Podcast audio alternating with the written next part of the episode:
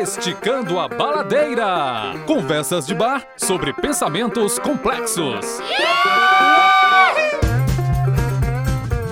Olá, pessoas, tudo bem? Espero que sim. Eu sou Edmilson Júnior e esse é o Esticando a Baladeira. O Esticando a Baladeira é um podcast onde três professores, numa conversa de bar, discutem pensamentos complexos na visão do design, da arte, da neurociência e da semiótica. Esticar a baladeira, aqui no Ceará, é uma expressão que para o resto do país pode ser entendido como forçar a barra. É o que a gente faz de melhor. Esticamos o assunto para além da sala de aula, tentando explorar elementos do processo criativo.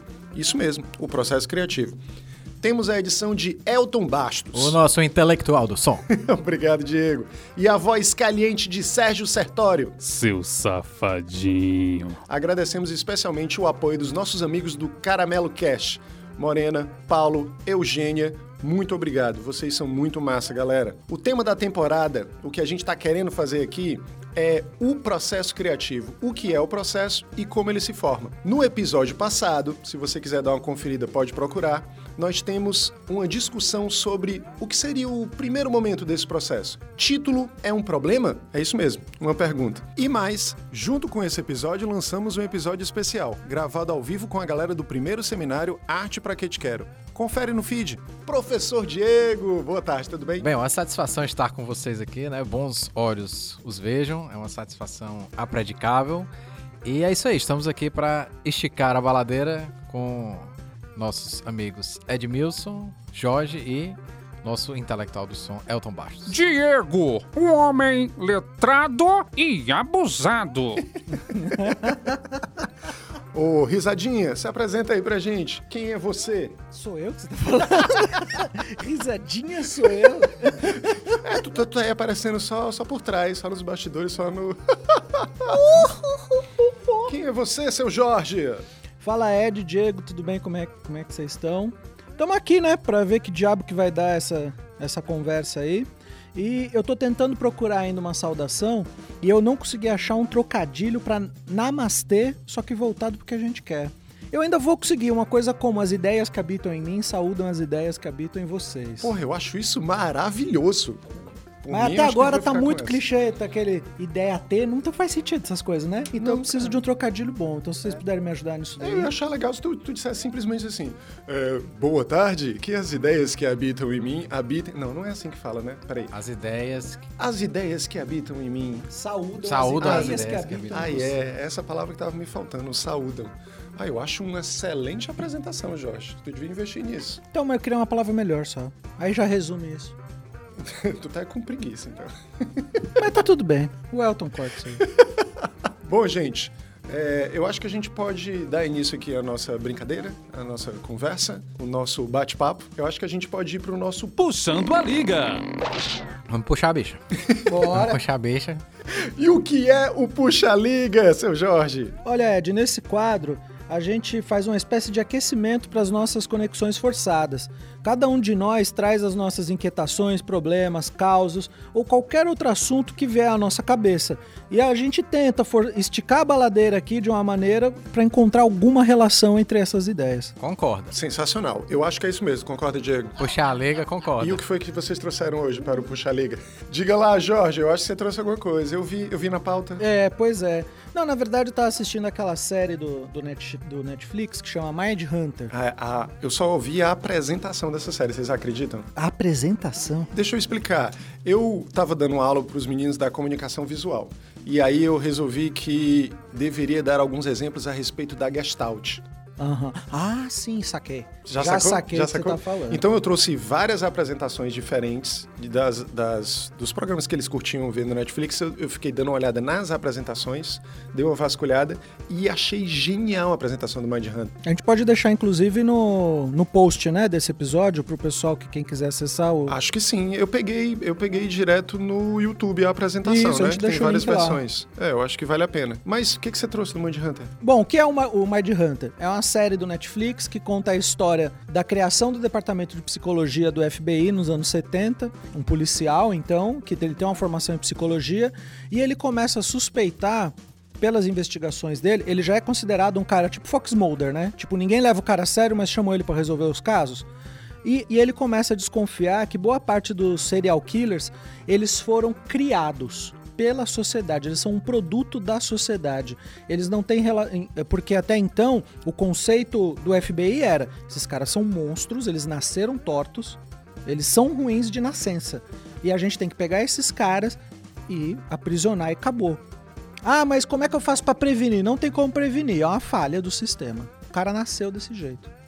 Cara, é uma piração, porque eu já me ligo aqui da, do, do que o Foucault fala nos textos dele, né? A respeito da, da, dessas instituições, principalmente o manicômio, as escolas, as prisões, e como eles meio que trabalham as mesmas noções a respeito do poder, né? É, mas peraí, é, tu tá dizendo que no filme eles mostram que, na verdade, essas demências mentais são um efeito social, é isso? Isso, na verdade, assim. Não, não, é, não tem a ver com a questão genética em si. Ou... Não, na verdade, o que ele fala é: ele começa uma briga de um homem só e ele traz ali, então, é, casos que ele prova que aquele cara só cometeu aquelas atrocidades, aqueles crimes em série, que, aliás, é esse cara que inventa o termo serial killer. Isso mostra na série. E aí ele fala que o cara só cometeu isso porque ele teve algum problema na infância, ele tem aí relação de abuso, de criação. Não, que pra gente é, faz sentido hoje, mas na época esse cara era um maluco, ele era só um esquerdalhinho ali que ficava querendo levar bandido para casa, entendeu? E, e, e, tipo, havia um certo padrão, né? Isso. Aí ele começa a identificar esses padrões e o que é irado. E aí por que, que eu tô trazendo isso nesse episódio, né? Porque para ele conseguir expandir as ideias dele, ele, ele faz um grupo de três pessoas, ele chama uma consultora de psicologia externa e eles vão visitando presídios atrás dos serial killers que foram presos para tentar entender como é que a cabeça deles funciona, para que uma vez dentro da mente deles, por isso Mind Hunter, é um caçador de mentes, ele ia conseguir identificar esses caras, os próximos, e evitar os próximos. Ah, eles fizeram essa visita, essa pesquisa de campo para identificar padrões. Isso. Isso, isso tem, tem alguma coisa a ver, Chica na baladeira, com o meu final de semana. Com o teu final de semana? Sim, tem algum, se a gente Sério? esticar um pouco a baladeira, porque tem a ver com o espírito do tempo. É, isso aí é uma, uma espécie de espírito do tempo, né? Zeitgeist. Um Zeitgeist. Né? É, porque é, esse final de semana foi recheado de aniversários de criança, né? Eu fui pra três. Né? Ah, é verdade. Por isso não tenho filhos, né? Eu não aguento mais ir pra aniversário de criança, não me, ou então não me convidem, Mas né? parabéns à Aurorinha, né? É, que foi o que nós é, três nos é, encontramos. É, assim, foi muito bom esse aí, né? Não foi esse que eu fui, foi outros. Esse foi ótimo. Mas eu fui pra três, pô, não pude ir pra ou nem outro lugar, foi pra três. Sexta, sábado e domingo, fui pra três. Tá né? bom, a máquina de. assim, é, mas assim, o que eu achei interessante é que você vai vendo as pessoas e a gente é, pensa como a gente perde tempo, né? Fazendo pesquisas como esse da, da Mindhunter, né? Que você falou aí. A ciência, né? Tipo, passei quatro anos fazendo pesquisa, né? Vocês também fazendo pesquisas árduas, né? E a gente poderia ter obtido conhecimento de formas tão mais rápidas, né? Mais empíricas, talvez. É, é tipo, é, tinha pessoas que você conhece que o cara, tipo, o cara era era um representante da Rinode, e na outra semana ele já era um especialista em neurociência, né? Aí, aí o outro que eu conheci... Rinode tem essa capacidade.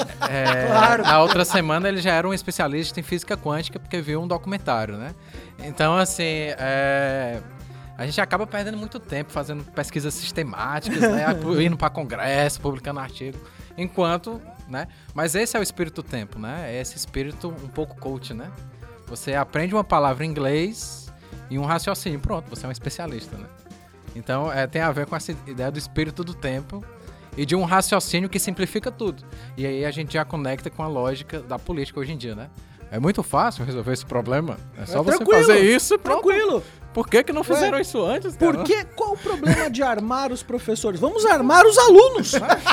assim tem mais armas. Simples, né? Faz todo sentido. É o es... mundo. Né?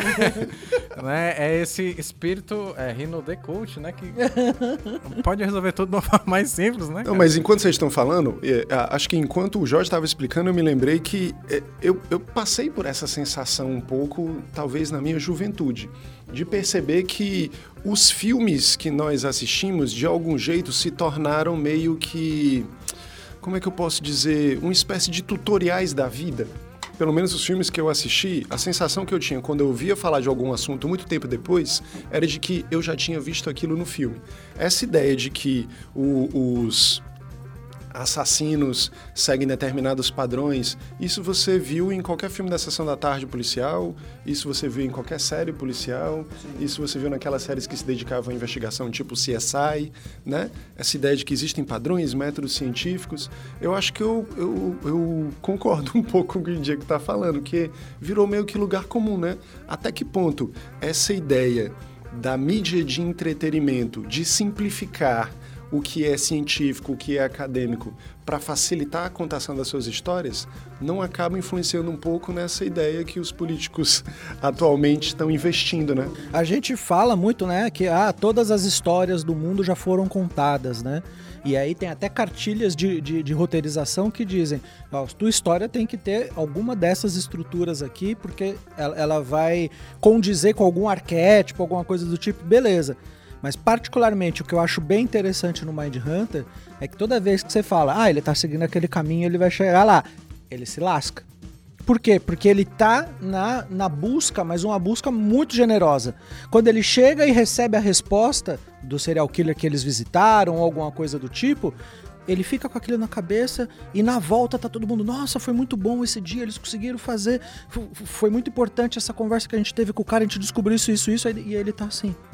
Não, não, não, não, não, não, não, alguma coisa não tá certa, que não sei o que lá. Ele nunca se contenta com a primeira resposta, com a primeira observação que ele tem do negócio. É um insatisfeito. Ele é um, um, um inquieto. Mas eu, eu acho que a gente podia ficar com a seguinte lição desse papo. Eu, por exemplo, não sei a opinião de vocês, mas eu sou a favor do resumo. Eu sou bastante a favor.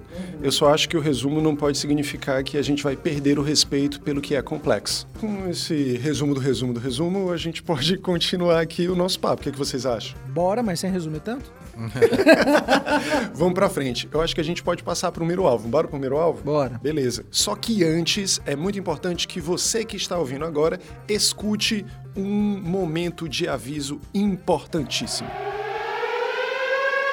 Cuidado, você está na zona de forçação. Sabemos que os autores ou assuntos discutidos a seguir não têm a relação que criamos, mas a ideia é justamente essa.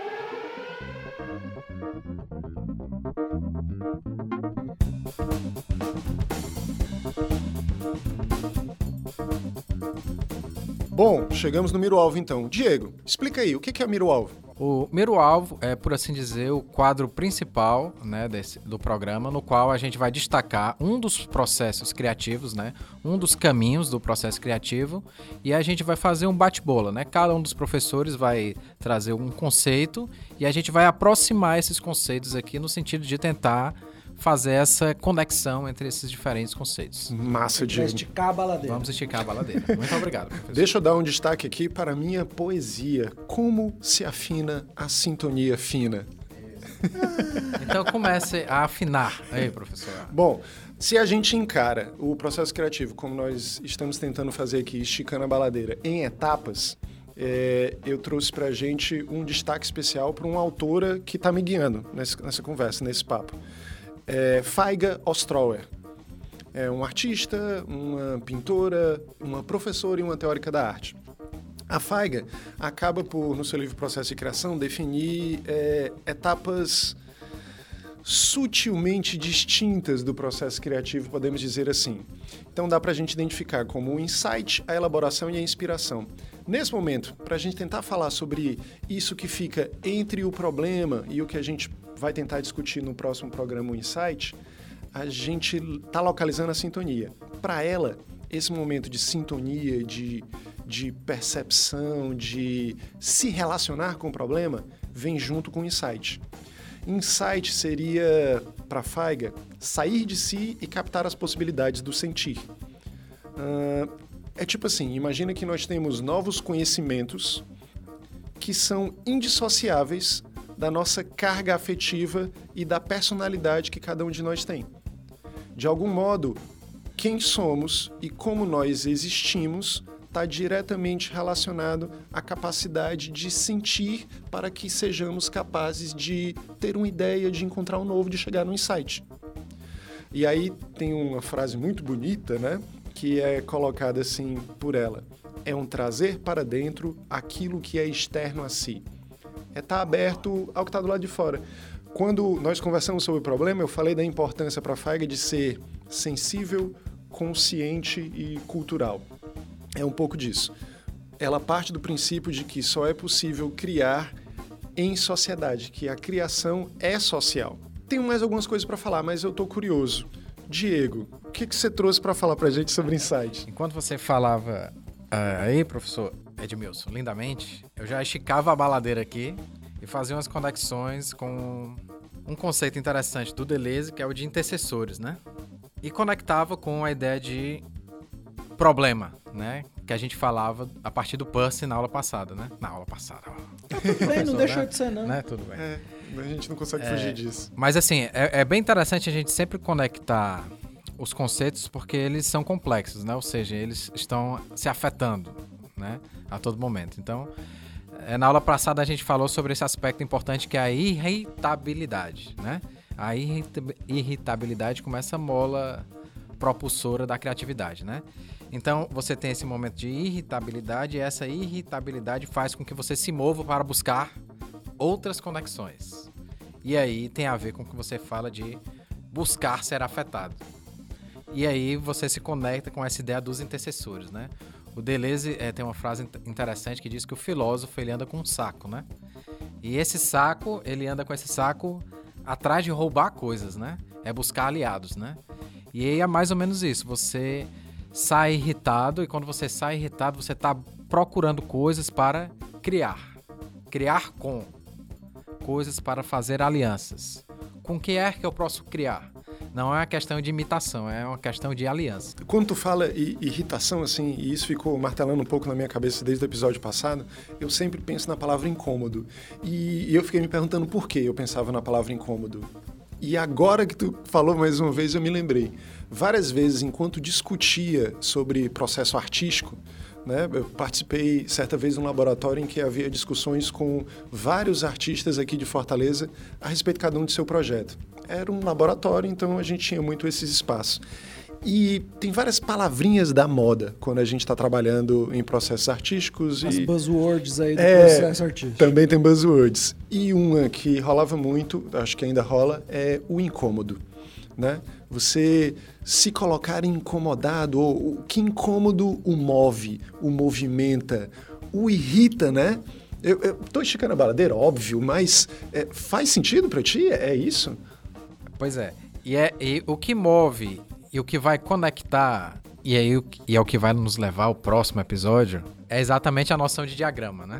É o diagrama que vai é, conectar essa irritabilidade. Professor, o que, que é diagrama? Né? Isso aí vou falar na próxima aula. Ah, é spoiler? É spoiler. É, exatamente. spoiler. Mas é, o diagrama ele está para além do, da representatividade. Ele é invisível, por assim dizer. Mas é o que, é, de certa forma, vai conectar aquilo que você não, não percebe que está conectado. É mais ou menos isso. Eu sei que parece contraditório, mas é. Não, se vocês escutarem o próximo, vocês irão saber. Mas é, mas é isso. É essa é, busca por aliados, né?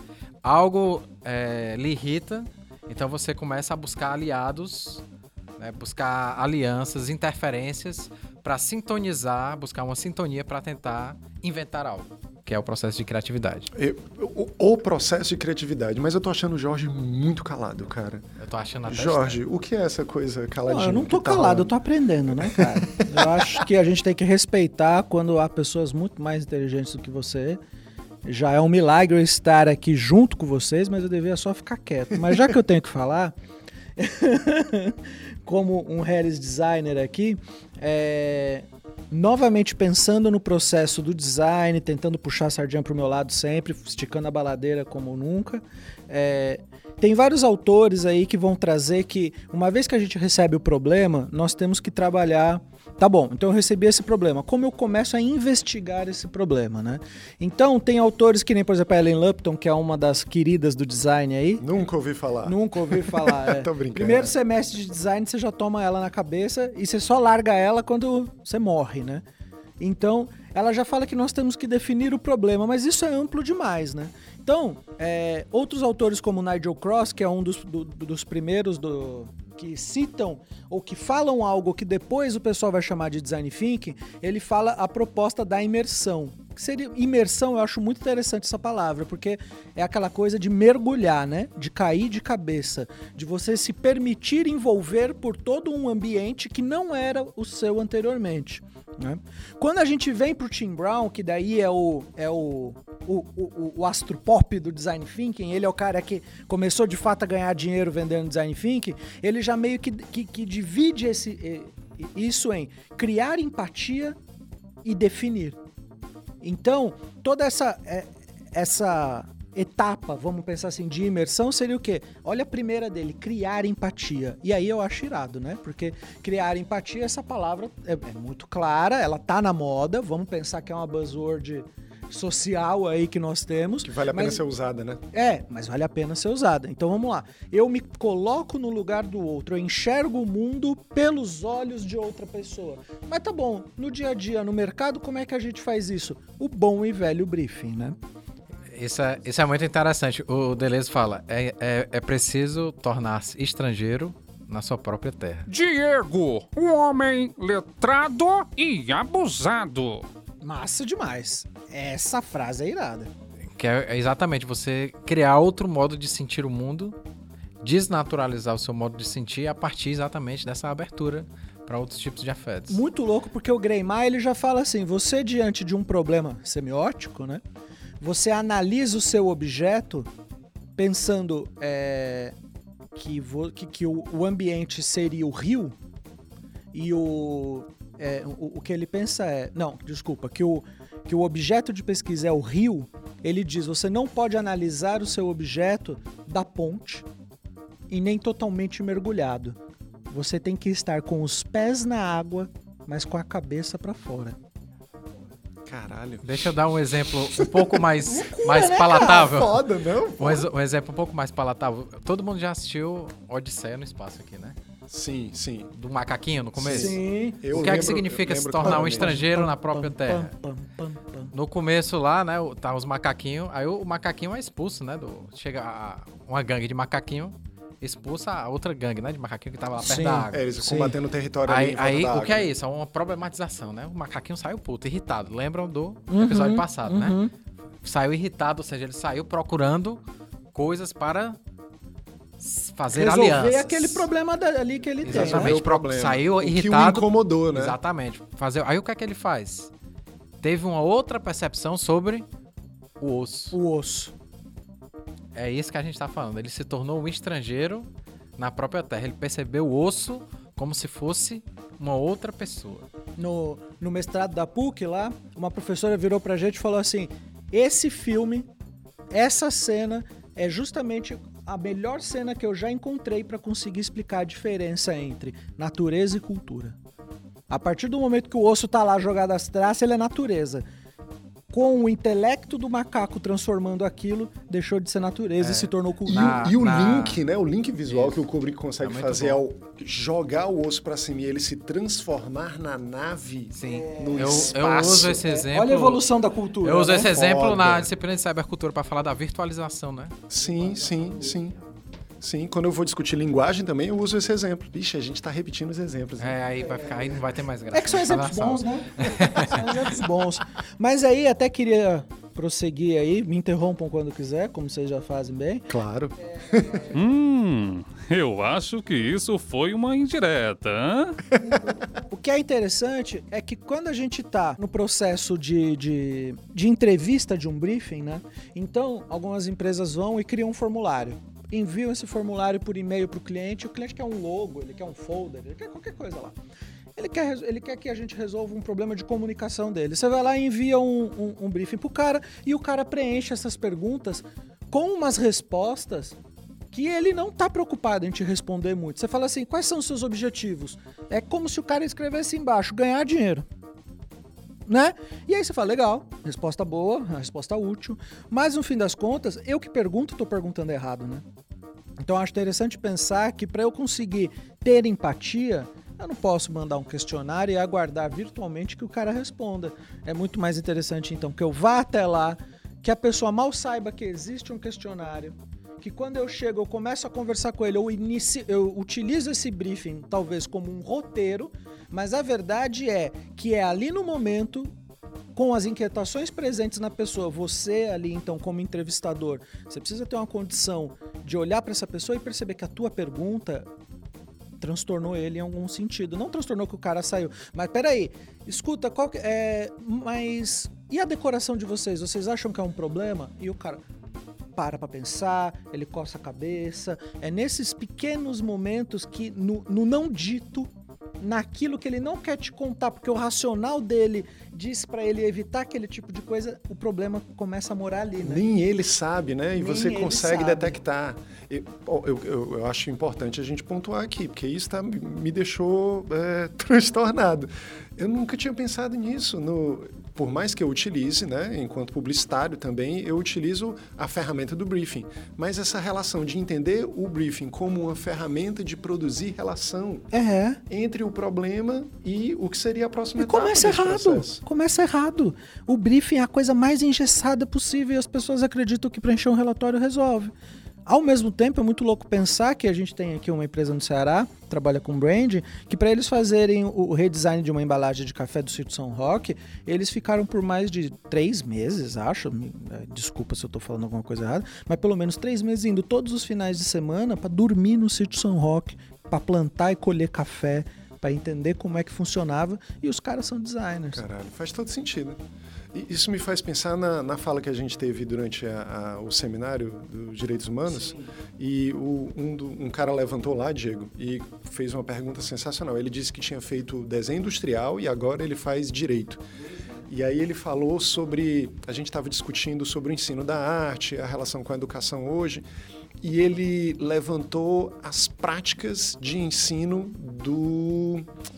É, Do Gropius, é, da, da Bauhaus, né? Ele É, começou a falar de- de- dos professores cabeça da Bauhaus. Johannes Zitten, né? É, do Johann Zitten. Isso, aí ele começa a falar que o Johannes Zitten levava a galera pra cima do prédio pra poder fazer yoga, e aí depois trazia eles de volta pra começar os exercícios. Aí eu fico E pensando... tu que é destro vai fazer com a mão esquerda, É, né? é. Umas- Esses desautomatismos, essas são ferramentas para incomodar, né? Para incomodar, para produzir irritação. É sensacional. A gente, de algum modo aqui, conseguiu fazer um, um link, uma junção em que a gente enxerga o briefing como essa ferramenta, essa materialização desse processo de irritabilidade. Próxima vez que o aluno me perguntar, mas como? Como eu faço isso? Como alcançar o incômodo? Eu quero aproveitar então para trazer um- um- uma outra questãozinha aqui, só para provocar mais um pouco. Vocês já ouviram falar de um quadro chamado Saturno Comendo Seu Filho, de Francisco Goya? Já ouviram falar Não, disso? só um momento. Não por isso. Porque, porque, porque o título vende, hein? Se botar isso aí num vídeo de YouTube. Ó, deixa eu tentar resumir. Enquanto vocês procuram, eu vou tentar resumir. Ele é um Eita. de uma série de quadros. Vocês estão vendo aí? Tô. Você que está ouvindo, você pode tentar dar uma pesquisada também. É, não é tão difícil, não. É só. Saturno no comendo Google seu mesmo. filho, Francisco Goya. Ele faz parte de uma série que são as Pinturas Negras. Bom, a história é comprida, certo? Se você quiser ver com mais detalhes, tem um canal do YouTube excelente chamado Nerd Writer que você pode acessar. Você bota Nerd Writer. Nerd Writer, é, Francisco Goya, e provavelmente você vai ver um pouco dessa historinha que eu estou contando aqui para vocês. Basicamente, essa pintura faz parte de uma série conhecida na história da arte como Pinturas Negras. E por que que eu estou trazendo isso? Para a gente tentar observar um pouco o processo criativo do artista. A gente tentou fazer um pouco isso na semana passada. O incômodo dele aqui é o encosto, né? Ele foi, O que é, foi é que o capeta aconteceu? atuando na vida dele. Isso é o que é bacana na, na arte. Quando você entende a história, as coisas começam a ficar mais claras. O Goya era um cara que começou realizando pinturas claras, belas, pinturas mais próximas do estilo no rococó, talvez, algo mais iluminado, digamos assim. Em determinado momento, ele passa por um problema de saúde que ele fica surdo, certo? Uma doença, ele é acometido por uma doença e isso faz com que ele fique surdo. E isso implica diretamente no modo como ele enxerga o mundo. Aí você fica. Você se Enxerga coloca. não, né? Ouve, né? Mas você, você, você se coloca no lugar do cara. De repente, você vê que não é de repente, é todo um processo. Esse cara começa a fazer pinturas mais sombrias, dentro da sua casa, onde elas foram encontradas, você descobre que elas não foram feitas para ser mostradas para ninguém. A série de, das pinturas negras foram várias séries assustadoras e amedrontadoras que foram feitas e colocadas dentro da sala dele, num, loca, num local sem luz, para ninguém, só para ele. Ele fazia aqueles quadros só para ele. Quando você olha para o quadro, você se pergunta por que, que ele está fazendo isso? Existe uma versão desse quadro do Barroco que é pintada com o Saturno, né? Que é esse deus Titã, o senhor dos titãs, o pai dos deuses do Olimpo, né? Os pais dos deuses do Olimpo são os titãs. Saturno recebeu uma como é que a gente chama quando alguém faz uma previsão? Como é que se chamavam isso na Grécia Antiga? Uma previsão? É, Acho que não chamava assim. profecia, não? Uma pronto. profecia, ok. Existia uma profecia em que Saturno seria destituído por um dos seus filhos. Sabendo disso, ele começa a devorar todos os filhos dele. É assim que está na história. Tem uma pintura clássica do essa Barroco. história com outro nome. Como é que eu não, Não sei, mas vai embora. Era outro deus com outro nome, mas de- deve ser essas coisas, porque os romanos é, Isso, Saturno. chamava de planeta e os gregos de- da- dava Pronto, nome. Saturno é a versão romana. Não me recordo Ah, agora qual seria a versão ok. grega. Mas aí ele devorava a filharada dele, certo? Só que em determinado momento ele devorando o pessoal. Ah, não era disso que eu estava falando. Eu estava falando sobre a pintura do Barroco. É uma pintura clássica também que você vê ele vampirizando, como se estivesse sugando a criança como uma, uma energia. O que acontece no. Shang pronto. O que acontece no Saturno do Goya é algo muito mais visceral. É assustador. Você vê ele cravando os dedos na coluna vertebral do filho e arrancando os pedaços e o sangue escorrendo. É assustador, é bizarro, é violento. O que, que faz o cara é, é, chegar nisso? Como é que ele resolve a pintura desse modo? Antes ele resolvia a pintura, enquanto ele era saudável, de uma maneira mais clara, mais bonita, se você quiser levar em consideração o fato de que pinturas que são mais agradáveis são mais bonitas. Mas ele resolvia de maneira mais agradável e, em determinado momento, atingido por uma doença. E isso é legal porque é também destacado na- no vídeo do Nerd Writer. Não apenas a doença, mas o momento político da Espanha invadida por Napoleão. A situação política do país do cara, a doença que o cara tinha, tudo isso implica diretamente no modo como ele passa a produzir criativamente. A criatividade dele é incomodada, deslocada e irritada pela situação política, pela doença que o atingia. Eu acho que é um momento em que ele sintonizou o que estava acontecendo. E isso passou diretamente para o processo criativo dele. Mas o que é muito louco que, que você trazendo isso daí, Ed, que eu acho que faz todo sentido para a arte, né, para o artista, é que quando você diz que a Faiga não separa muito bem, né, essas etapas, que ela diz que esse insight mistura tudo, é, a definição do problema, o incômodo, não sei o que, não sei o que lá, para ela tudo é a mesma coisa. Não, mas é interessante perceber que boa parte dos processos criativos o cara não sabia, não sabia onde ele queria chegar. Ele tinha uma, uma inquietude que ele só sabe se vai dar certo, se era isso que ele queria mostrar quando ele termina. Ou muitas vezes no meio do caminho ele já desiste porque ele percebe que não era aquilo que ele queria fazer. Então, eu acho que eles têm.